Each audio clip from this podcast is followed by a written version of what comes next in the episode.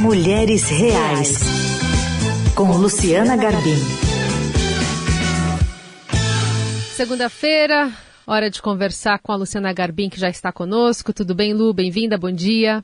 Bom dia, Carol. Bom dia aos ouvintes, aos ouvintes. Hoje na coluna com uma presença muito especial, né, Carol? Exatamente. A gente vai falar um pouquinho sobre os problemas que a subrepresentação feminina tem em que formula leis né, na magistratura e em outros cargos de poder, com a doutora Eliana Calmon, que é a primeira mulher a compor o Superior Tribunal de Justiça, ex-corregedora nacional de Justiça e advogada. Doutora Eliana, obrigada por estar aqui. Um bom dia. Um bom dia, é um prazer grande estar falando com vocês, Carolina e Luciana, é, num assunto de importância fundamental para a sociedade brasileira, neste momento em que nós estamos atravessando grandes dificuldades, principalmente em relação à violência contra a mulher. Né? Exato.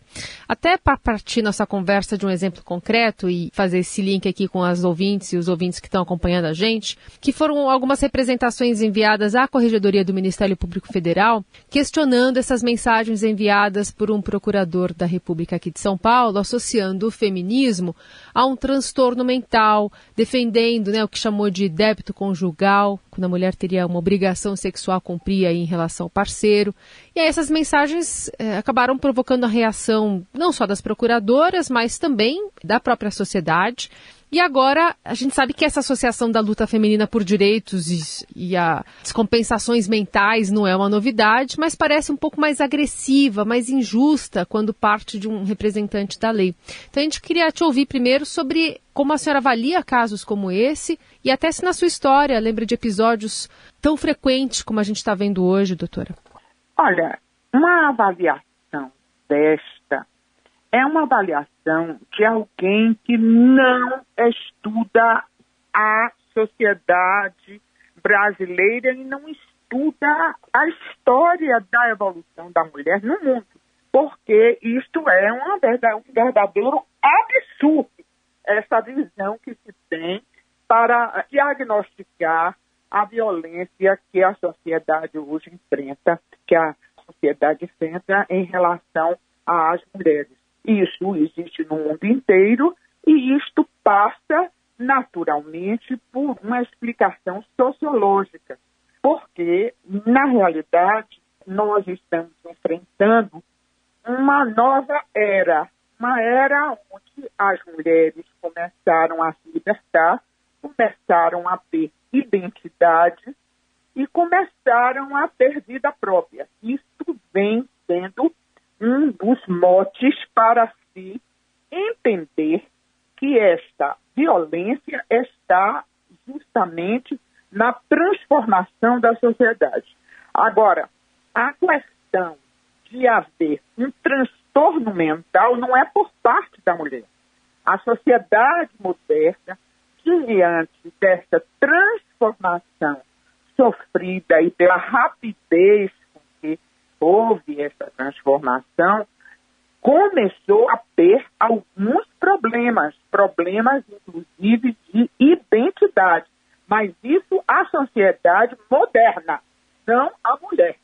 A mulher, hoje, ela tem maior liberdade, ela tem identidade, ela começa a se olhar como pessoas que têm qualidade, que as qualidades da mulher sempre foram invisíveis. Mas, a partir do momento que ela ganhou espaço social, naturalmente que ela ressurgiu. E ela começa a entender que ela é sujeito de direitos. E isto numa sociedade de é, características bastante machistas, como é a sociedade brasileira, ainda é muito machista, isto tem reflexo. Qual é o reflexo? Um inconformismo masculino para essa libertação da mulher. Então, essa é uma das visões que se tem como problema e que pode ser evitado como uma consequência para a violência. Doutora, a senhora como uma pioneira aí, né, em ocupar um alto cargo na magistratura, a senhora já sentiu esse machismo, assim, no seu dia a dia, ou já soube de muitos casos envolvendo colegas, assim, dentro do judiciário? Sempre me perguntam isso, né? Essa pergunta é uma pergunta que sempre me fazem. O que eu respondo é o seguinte: houve sempre esse machismo, principalmente quando a mulher começa a dividir os espaços de poder, porque até então o machismo é muito velado. Mas no momento em que a mulher começa a competir com o homem no mercado de trabalho e começa a galgar postos de comando, ou seja, o empoderamento, as coisas começam a piorar um pouco. Apela-se para tudo nessa questão de, de disputa, seja com homens ou com mulheres. Mas em relação à mulher, o homem passa justamente a agredir a condição de fragilidade social dela. Agora, para mim, nunca houve nenhum problema em relação a isso. Por quê? Porque eu me blindei para não sofrer consequências do machismo. Eu consegui me blindar porque eu sou uma pessoa que tem uma personalidade muito determinada quando eu quero chegar em algum ponto. As minhas conquistas foram conquistas que eu fiz toda a força para conseguir. Não somente usando as regras do jogo, mas querendo me apresentar como a melhor dentre aqueles que pudessem ser meus concorrentes. Por exemplo, quando eu cheguei no Tribunal Regional Federal da primeira região, que eu, como desembargadora federal, tive maior visibilidade. O que é que eu fiz? Eu comecei a fazer muitas palestras. Eu fui professora, professora inclusive concursada da Universidade Federal. E quando eu vim para cá, eu tive tanto trabalho na justiça que eu abdiquei da, da atividade de professora. Eu só fiquei como juíza. Mas o que é que eu fiz? Eu comecei a dar muitas palestras, palestras gratuitas em universidades, em todo mundo que me convidava, e comecei a ser conhecida. Eu dizia para mim mesmo: ninguém vai mexer com uma pessoa que tenha nome nacional. E para eu ter nome nacional, eu preciso ser conhecida. E eu preciso ser conhecida fazendo aquilo que eu sei fazer, fazendo palestras. De forma que muitos colegas me criticavam e diziam, uns diziam, ela ganha muito dinheiro fazendo palestra. E outros diziam, que sabiam, diziam assim, ela é uma tola, porque ela fica para cima e para baixo fazendo palestra de graça para todo mundo. E eu não me incomodava com isso. A palestra me deu alguma coisa? Deu. Deu dinheiro? Não. Eu fazia gratuitamente. Mas eu sabia que na medida em que meu nome circulasse, que eu estivesse falando para 50 pessoas, para 60 pessoas, essas 60 pessoas falariam bem se eu tivesse feito uma boa palestra. E era isso que eu ganhava, circular o meu nome, e foi desta forma que eu consegui me blindar. No momento em que eu disse que eu ia me candidatar a uma vaga do Superior Tribunal de Justiça, eu tinha um nome, eu tinha um trabalho para apresentar. Como é que eu me apresentei? Eliana Calmon, professora da universidade, já afastada da universidade, mas palestrante. Palestrei em tais, tais, tais, tais eventos. Eu criei dentro do tribunal uma coisa que me deu um trabalho danado, não me dá dinheiro nenhum, pelo contrário, era um trabalho danado que eu tive, mas eu criei a escola de magistratura dentro da justiça. Todo mundo contra mim eu criei. E eu dizia, esta escola vai me projetar. E foi a escola que terminou sendo o meu grande pistolão para me soltar ministra. Por quê? Porque chamou a atenção. O que é que essa moça está fazendo com escola? E aí eu tive um trabalho a apresentar. Essa foi a minha blindagem essa foi a minha blindagem. E as consequências que eu tive desta blindagem, por que eu digo que sofri discriminação? Pelo seguinte, naturalmente, em qualquer cargo, eu fosse homem ou fosse mulher, todo cargo, principalmente cargos que são posições de promoções, como é magistratura, como é ordens religiosas e como é militar, que ele tem as promoções, existe muita, vamos dizer assim, inveja, competição entre os seus componentes. E isso existiu. E toda aquela discriminação que pudessem fazer comigo, eu nunca debitei pelo fato de ser mulher. E o senhor dizia o seguinte: bem, como eu sou muito boa profissional, eu estou sendo justamente discriminada por eles por causa disso. Ia seguindo o meu caminho, mas eu preciso fazer isso porque eu quero chegar a um tribunal superior. E continuava, não dava importância.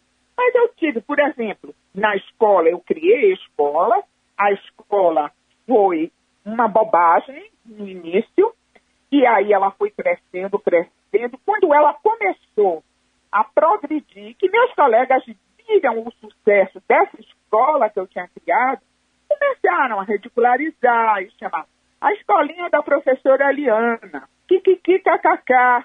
E eu dava risada dizendo o seguinte, vocês não estão percebendo que eu criei um caso dentro do tribunal. Essa escola existe até hoje, hoje está institucionalizada, porque era uma bobagem. Havia apenas um ato do presidente que determinou que eu fizesse a escola, que eu nem chamei de escola, chamei de núcleo de preparação de magistrados. Eu não chamei de escola para não chamar atenção. E hoje esse núcleo de preparação virou uma escola institucional. Então, isso levava a me ridicularizar, porque eu tinha criado aquilo. E eles não se aperceberam. Quando eles se aperceberam de que aquela escola era uma grande coisa que eu tinha feito institucionalmente e que ia levar meu nome afora do tribunal para outras autoridades, aí todo mundo quis ficar com a escola. aí veio a ideia de me tirarem e botarem outros. E foi o que aconteceu. Um colega meu disse mesmo assim: eu quero tomar essa escola de você porque eu preciso aparecer, porque eu quero ser ministro do STJ. Disse para mim isso. Porque ele entendia que eu, como mulher, não podia nem me candidatar. Eu disse perfeitamente: fique à vontade para você ir para a escola. Ele se candidatou e não levou. E eu já não era mais diretora da escola, mas o meu nome já estava circulando, eu já estava fazendo palestras dentro do STJ, quando eu me candidatei, de primeira os ministros todos votaram em mim. Então, Ou seja, a senhora, é, é, a senhora, teve que adotar uma estratégia que demandou um trabalho danado, como a senhora falou, para se blindar, conseguir se tornar um nome possível de ser aprovado, Pronto. enquanto um homem talvez não precisasse dessa devoção toda, né, doutora? Perfeitamente. É. Isso é que eu fiz, entendeu? E hoje eu tenho, assim, a maior satisfação de fazer isso, porque é uma forma de eu dizer o seguinte: eu não puxei o tapete de ninguém eu apenas me blindei. Por último, eu queria contar outra estratégia que eu usei. Era muito comum os candidatos a uma vaga no STJ fazerem jantares e almoços, convidar os futuros eleitores, que eram os ministros, né, para irem e tal. E eu disse o seguinte: bem, isso aí está um lugar comum. E todo mundo criticava, está dando jantar, está dando almoço para ter voto, não sei o quê. E o que é que eu fiz? Eu resolvi fazer um livro de receitas. E em 1995, no Dia Internacional da Mulher, eu lancei dentro do tribunal um livro de receitas, receitas culinárias, que eu chamei Receitas da Mulher Moderna. E foi muito interessante, porque isso até os colegas acharam interessantíssimo, acharam que era uma coisa própria para a mulher fazer receita e ir para a cozinha cozinhar, que era uma coisa própria de mulher. Mas todas as vezes que eu ia pedir voto para os ministros, etc., eu levava o meu livrinho e dizia, olha aqui, ó, para a sua mulher, eu estou oferecendo aqui este livrinho que eu fiz de receitas muito fáceis e simples e tal. E eu contei com as mulheres dos ministros como cabo eleitoral quando eu me candidatei a uma vaga no STJ. Porque todas elas me conheciam do livro de receitas. Então, Engenhosa. é por isso que eu digo, as mulheres têm de ter sabedoria e contornar esta realidade. Qual é a realidade? Existe, dentro da sociedade brasileira, uma resistência ainda à posição da mulher. Eu entendo que cada vez mais a mulher tem que procurar o seu caminho e não dar a mínima importância à questão de machismo. De forma que eu tenho essa compreensão e me brindei. Aliás, eu tenho uma frase que eu sempre digo nas minhas palestras, eu não sei de quem é o autor, eu li isso em algum lugar, não é minha essa frase que eu vou dizer, né? mas que eu acho assim muito importante. Não importa o que fizeram com você, o que importa é o que você vai fazer com você daqui por diante. Isso é que é importante. O que ficou para trás ficou e a gente vai seguindo o caminho para ter condição de angariar isso. Vamos continuar a conversa com a doutora Eliana Calmon no próximo Mulheres Reais. Lembrando que você participa do papo enviando o seu comentário para nós via WhatsApp, o 994811777 ou pelo Instagram da Luciana Garbim. Todas as colunas você ouve a hora que quiser no site da Rádio Dourado e nas plataformas digitais.